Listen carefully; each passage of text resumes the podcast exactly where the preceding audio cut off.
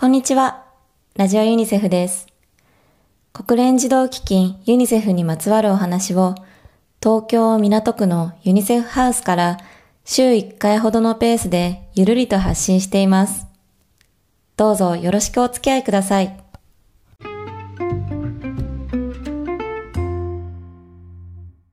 今日もラジオユニセフをお聞きいただきありがとうございます。本日のゲストは前回に引き続きこの方です。皆さん、こんにちは。元オリンピアンでユニセフ職員の井本直子です。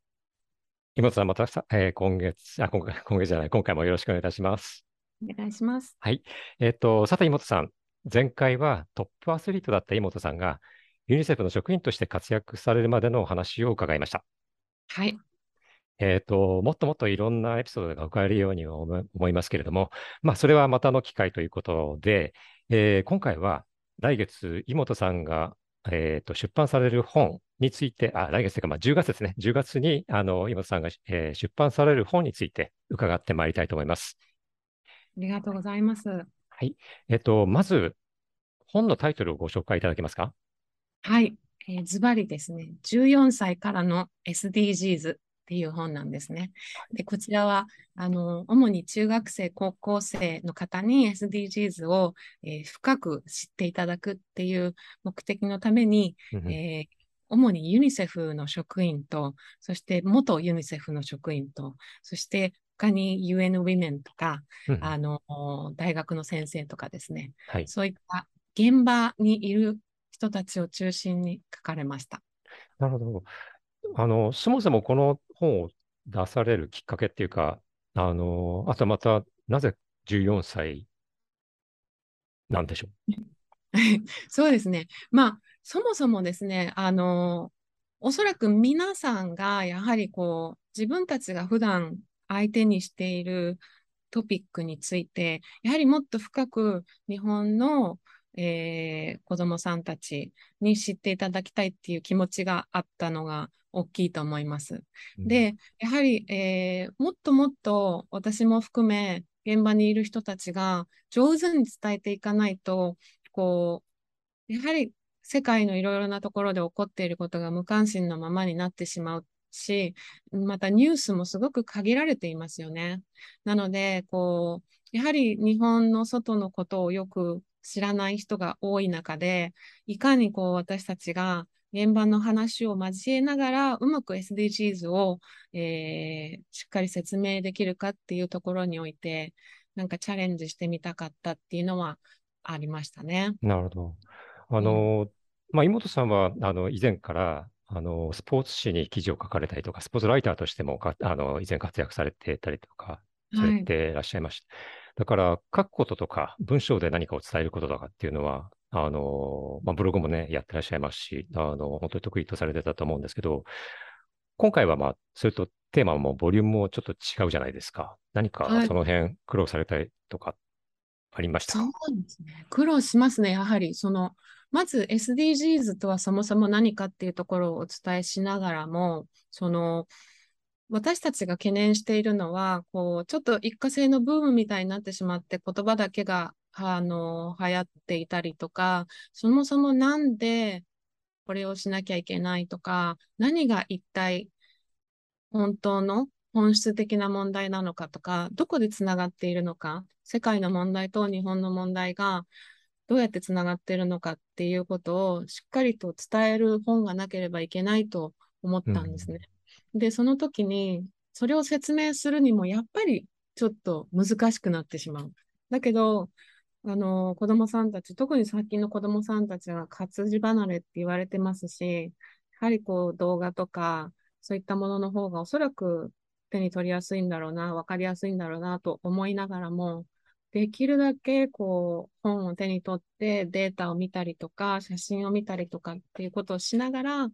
あのーしっかりとこう頭に入れていただくのに、どういう書き方がいいのかっていうのはすごく悩みました。でうんあのー自分一人で書いてんじゃ、書いてるのではなくって、やはり皆さんとこう、文章の大体のこのスタイルみたいなのも、やっぱり少し合わせて書かなくてはいけないですし、うんできるだけできるだけ簡単に説明しよう。だけど、やっぱりこれも知ってほしい、あれも知ってほしいっていうふうに考え出すと、ちょっと難しくなってしまって、それをまたちょっと簡単にしてっていう、あの普段は使ってない